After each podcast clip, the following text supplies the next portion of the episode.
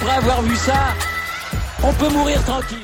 Eh bien bonjour à toutes et à tous et bienvenue dans ce podcast pour débriefer ce Giro 2023 et surtout parler du renversement de situation opéré par l'ami Primoz Roglic dans ce chrono du Monte Lussari. Euh, Primoz a vaincu le signe indien du chrono euh, de comment il s'appelait? Bah, C'était le chrono de la planche des belles filles qu'il avait vu perdre le Tour de France 2020 au profit de Tadej Pogacar.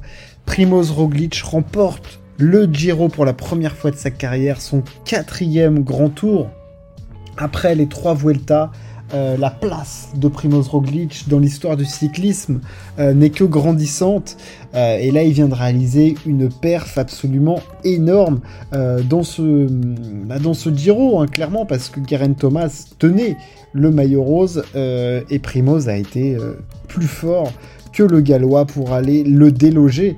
alors, on va revenir sur le chrono déjà et après revenir un petit peu plus sur le, sur le Giro, mais étant donné que ce Giro s'est joué sur le chrono du Monte hein, je, je, débrieferai un petit peu plus le, le, Giro en lui-même, parce que bon, on n'a pas assisté à de la grande course cycliste en ce qui concerne euh, les leaders du classement général, hein, des gens n'avaient pas les plus grands attaquants, mais bon, on va y revenir.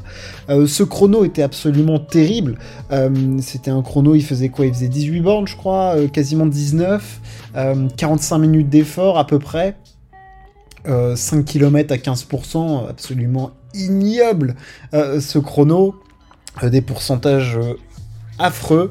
Et à ce jeu-là, on avait vu déjà Primoz Roglic utiliser son vélo la veille, avec un développement extrême pour pouvoir passer et faire tourner les jambes et passer les pourcentages. Primoz Roglic a écrasé le chrono, clairement, il a mis 40 secondes à Geraint Thomas, 42 à Joao Almeida. Euh, Thomas qui a complètement explosé dans le quoi le, dernier kilomètre et demi. Il a perdu plus de plus de 20 secondes. C'est absolument terrible de perdre le Giro pour ça. Euh, il le perd pour 16 secondes, je crois, euh, quelque chose comme ça. C'est absolument terrible pour Geraint Thomas qui avait tout bien fait. Il avait tout bien fait le, gallois jusque-là. Hein. Il avait récupéré le, maillot rose suite à l'abandon de, Remco Evenepoel. Il l'avait laissé deux jours à Bruno Armirail, mais il était toujours, euh, toujours devant. Geraint Thomas, euh, même euh, dans l'étape de Trechimé di Lavaredo, il avait conservé, même si on l'avait vu craquer dans les 20-30 derniers mètres sur, face à Primoz Roglic. Mais bon, on se disait qu'avec sa puissance, avec sa force et tout, il allait pouvoir contenir le Slovène, que j'avais pas trouvé fringant, si fringant que ça en tout cas. Euh, Primoz Roglic a été euh, le plus fort, a été colossal dans ce, dans ce contre-la-montre. Euh, et ensuite pour... comment dire, pour aller soulever du coup le, trophée. Enfin, je veux dire, voilà, c'est ce chrono qui déciderait de tout parce que il y a eu un attentisme extrême de la part des leaders qui avaient peur de cette dernière semaine avec l'étape du Monte Bondone, les Tricime di Lavaredo, le Monte Lussari, il y avait énormément de peur vis-à-vis de ces étapes. Et il faut aussi dire euh, que les trois euh, du coup protagonistes qu'on avait à la fin, que ce soit Primoz Roglic, Geraint Thomas et Joao Almeida, ce ne sont pas les plus grands attaquants de l'histoire du cyclisme. Hein. Je veux dire, si on peut compter 15 attaques en cumulé sur les derniers grands tours auxquels ils ont participé, euh, c'est le grand maximum, quoi. je veux dire, c'est voilà, c'est pas Pogacar, c'est pas Evenepoel j'ai pas, voilà, c'est pas, c'est pas les grands attaquants. Euh, mais pour redonner à Roglic, voilà, il a été, il a fait du Roglic pendant tout ce Giro. On a l'impression qu'il pouvait être costaud à certains moments, qu'il a compté ses coups de pédale, euh, qu'il avait l'équipe. Euh, alors il y a Sepkus qui le sauve dans l'étape du Monte Bondone. Et peut-être que le Giro, dans ce jour de moins bien après la journée de repos, il le, gagne ici en fait en ne le perdant pas clairement parce que je pense que si Sepkus n'est pas là euh, il perd beaucoup plus de temps que ça euh, Primoz Roglic Primoz ce jour-là il perd 25 secondes. S'il n'y a pas Sepkus euh, c'est peut-être beaucoup plus qu'il perd Primoz c'est peut-être 40-45 et le Giro n'est pas le même après donc il a pu compter sur son équipe quand il le fallait enfin son équipe sur Sepkus quand il le fallait Euh, et après, dans les autres euh, étapes, il a, il a été patient. Quand, voilà, il a été patient. Enfin, je veux dire, euh, dans l'étape de Cromontana, il a compté ses coups de pédale. Dans l'étape de Trecimedi Lavaredo, il a compté ses coups de pédale. Il a fait du primose. Il a fait les sprints qu'il voulait et il s'est réservé pour le chrono. Il se sentait sans doute fort ou en capacité de reprendre ce temps à Guérin Thomas.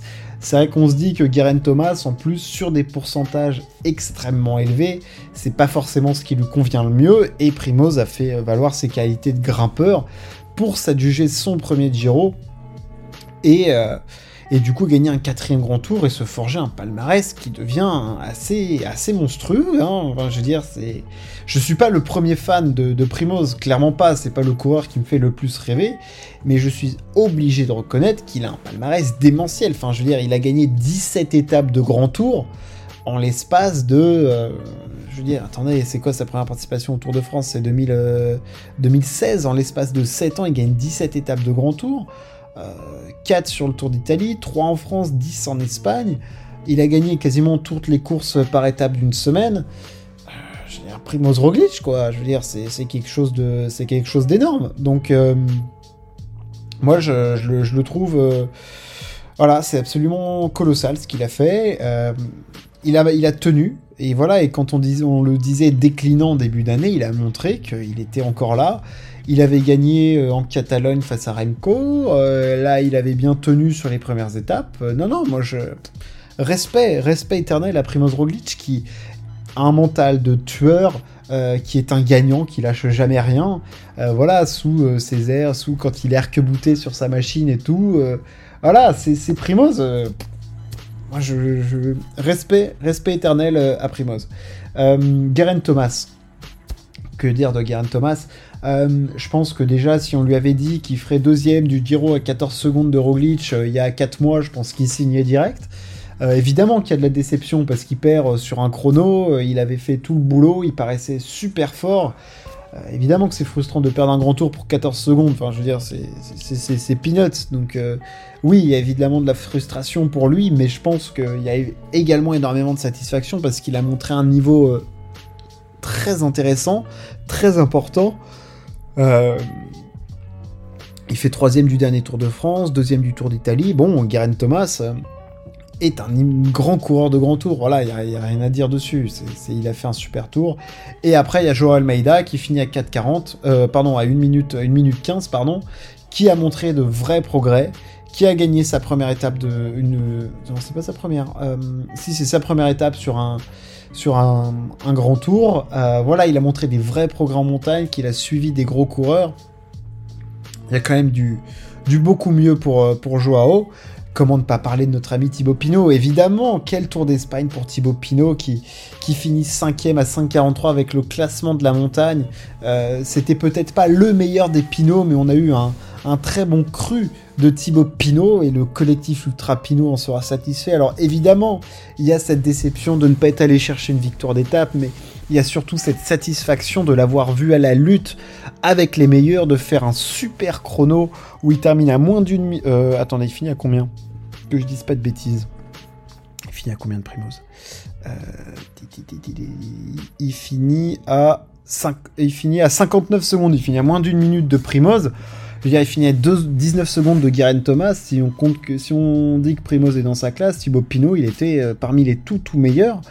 Donc, euh, non, non, immense satisfaction pour, pour Thibaut Pinot, ce tour d'Italie. Et ça doit le, le réjouir et, lui donner tellement de, de baume au cœur. Et c'est tellement un, coureur qui, qui court à l'émotion et tout que voilà, moi je suis, je suis, je suis ravi de le voir, de le voir évoluer à ce niveau-là. Et j'espère vraiment de tout mon cœur euh, le voir sur le Tour de France, ça serait absolument énorme.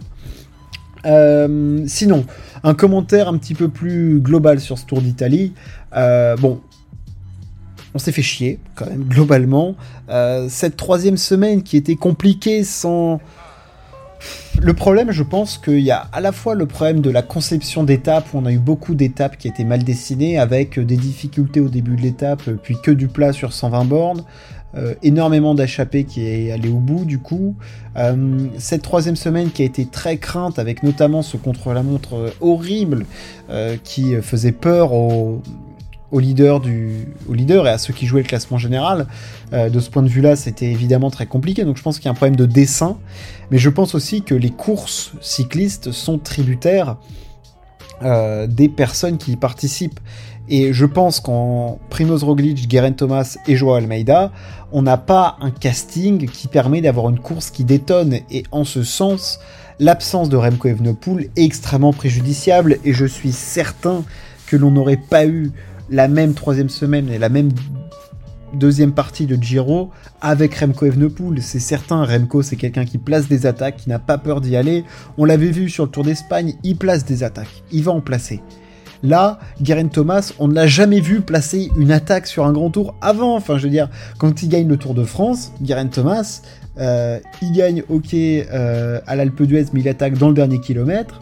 Euh, il gagne. Attends, il gagne deux étapes, hein, je crois. Il gagne, euh, il gagne à l'Alpe d'Huez et, à la Rosière. Je veux dire, c'est deux étapes où, euh, bon, euh, voilà, c'est pas des attaques foudroyantes à 30 bornes ou à 6 bornes de, l'arrivée. Donc, je veux dire, voilà, il gagne deux sprints, gagne Thomas, donc c'est pas des mecs qui attaquent. Joao Almeida, on l'a jamais vu attaquer. Et Primoz Roglic, il gagne des, des, étapes, mais quand il est leader sur un grand tour, Primoz, il va pas foutre des chiches dans tous les sens. Il calcule, c'est un calculateur. Et en plus, on l'a déjà vu. Et moi, j'ai eu peur pour lui. Et je me suis dit, mais putain, Primoz, t'es fort. Mais t'as déjà perdu deux grands tours parce que tu calculais trop. Il perd le Giro en 2018 et il perd le Tour de France en 2020. Ok Parce qu'il calcule. Là, je me suis dit, mais il va pas nous refaire le coup de calculer et d'attendre et de se faire battre euh, parce que euh, le mec calcule ses coups de pédale parce que peut-être qu'il peut péter s'il fait un watt de trop. Donc on avait en ces trois protagonistes trois mecs qui, ne sont pas créateurs euh, à fond de spectacle. Donc évidemment qu'on s'est un peu plus embêté que la moyenne. Mais cela soit dit en passant, c'est quand même régalé avec du Thibaut Pinot, des échappés qui allaient au bout. On a eu des super combats pour les échappés. On en a eu à Bergame, on en a eu on en a eu où euh, Il faut qu'elle me revienne en tête. Euh, il y en a eu à Bergame, il y en a eu du côté bah, très chimé. Euh, celle que Zana gagne face à Thibaut Pinot, c'était énorme. McNulty, donc c'était à Bergame aussi. Enfin, je veux dire, voilà, on en a eu des, on super. Donc, moi, je, voilà, je, je veux pas, je veux pas cracher sur le Giro. Je pense qu'il y a un problème de dessin et tout miser sur ce contre-la-montre, c'est clair que j'espère qu'on n'aura pas trop de dessins comme ça par la suite, parce que c'est un peu dommage et ça casse un peu le suspense. Et je pense que cette année, la Vuelta et le Tour de France sont bien mieux dessinés que, que le Giro. Euh, voilà, c'était pour mon avis. Euh, c'était mon avis. Euh, voilà, en tout cas, je, voulais faire un petit débrief de ce Giro et de la victoire de Primoz, évidemment parler de ce contre-la-montre. bravo, bravo à Primoz Roglic qui remporte donc le premier grand tour de la saison. N'hésitez pas à partager ce à vous abonner. On se retrouve très très vite pour parler sport. Ciao, à plus.